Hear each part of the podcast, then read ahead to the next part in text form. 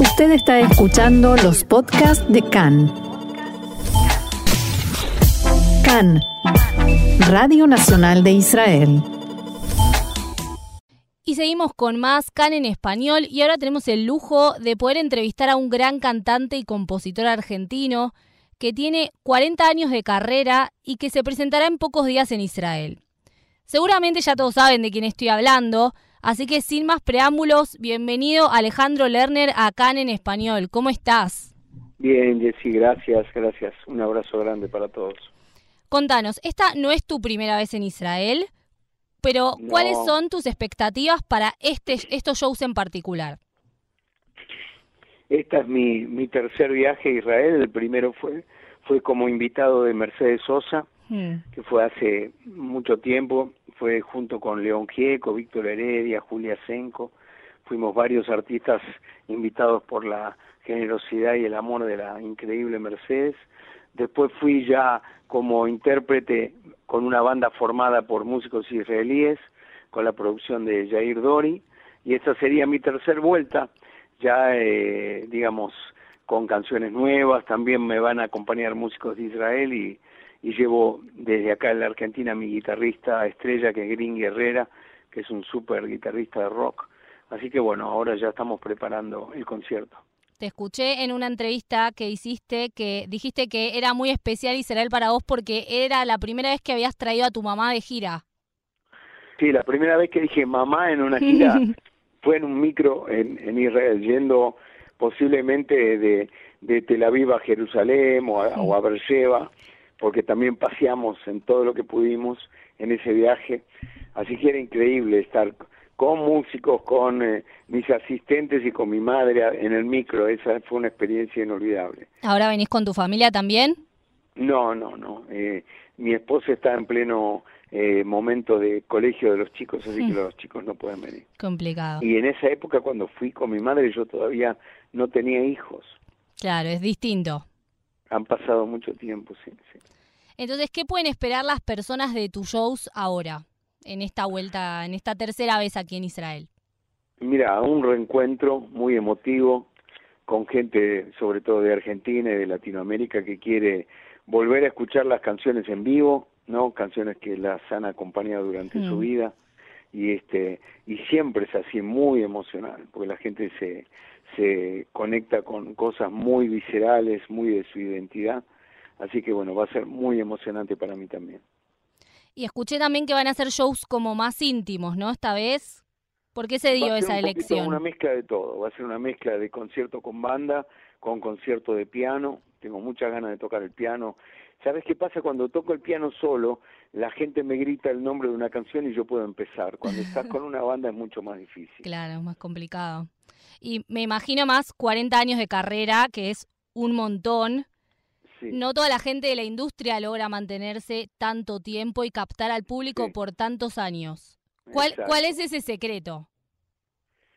Secreto es la vocación, es el amor, es el agradecimiento, es las ganas, es mantener el entusiasmo, no estar pendiente de los resultados, sino del camino, ¿no? De estar haciendo lo que a uno le gusta. Claro. ¿Y cuál es tu conexión en particular con Israel? Y es mi identidad, ¿no? Yo soy judío, mm. soy uno de los pocos artistas eh, populares judíos de, la Argentina. además, recordemos, muy comprometido también con causas en Argentina, con...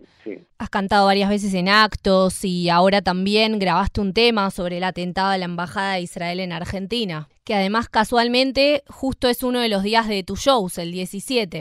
Sí, bueno, yo compuse una canción que fue un encargo de de Galit, la embajadora de Israel en ese, hasta este año mm. en Argentina, me pidió que componga una canción que documente el sentimiento de lo que fue para nosotros el atentado a la embajada. Y bueno, compuse la canción y, invité a, dos grandes y queridos amigos, a Ian Rachel y a mm. Pablo Rosenberg, que fueron parte del video y de la canción, que la vamos a estrenar en vivo en Tel Aviv. Buenísimo, acá en este show. O sea, ya es algo, ya estamos adelantando información para el show de ahora. Exactamente. Buenísimo. Y me imagino que en el medio de estos tres shows también vas a tener tiempo de pasear un poquito, ¿no? Por acá, por Israel. ¿Qué es lo, ¿Cuáles son los lugares que te gustaría visitar o que te gustaría volver? Si tenés alguna rutina para cuando venís acá. tengo dos ciudades que amo, que una es Berlleva, mm. que está mi compañero de la secundaria de banco, que es Gustavo Gruzman, mm. que Gustavo y yo fuimos compañeros de banco toda la secundaria, del primero a quinto año. Y este, cada vez que voy a Israel tenemos la posibilidad de reencontrarnos, darnos un abrazo, vernos cómo hemos ido cambiando nuestra cabeza, nuestro cuerpo, nuestra cara, mm. de ese compañerito de la secundaria hasta ahora y otra es Jerusalén. No quiero ir a Israel sin, sin ir a Jerusalén. Y de hecho agregaste una función en Beersheba ahora. Se agregó una función eh, Beersheba. Está por confirmar, no te la puedo confirmar todavía. Ah, ok. Bueno, estaremos atentos a eso entonces. Dale. Entonces, se dice que el público latino es el más cálido, eh, el más lindo, es lo que dicen. ¿Cómo es el público latino en Israel? Vos que ya tenés algo de experiencia en esto, me imagino que hay mucho de como dijiste antes, de la emoción, el desarraigo, escuchar un poco de nuestra música. Mira, es muy fuerte ver gente cantando y llorando durante un concierto, porque esa gente de alguna manera eligió Israel, pero el desarraigo de su país de origen siempre lo van a llevar. Y, los recuerdos y las canciones y las cosas que le, lo conectan con su, su identidad primaria, este, eso siempre va a estar. Así que para mí es, siempre ha sido muy fuerte. Todos eh, o nos reímos o lloramos.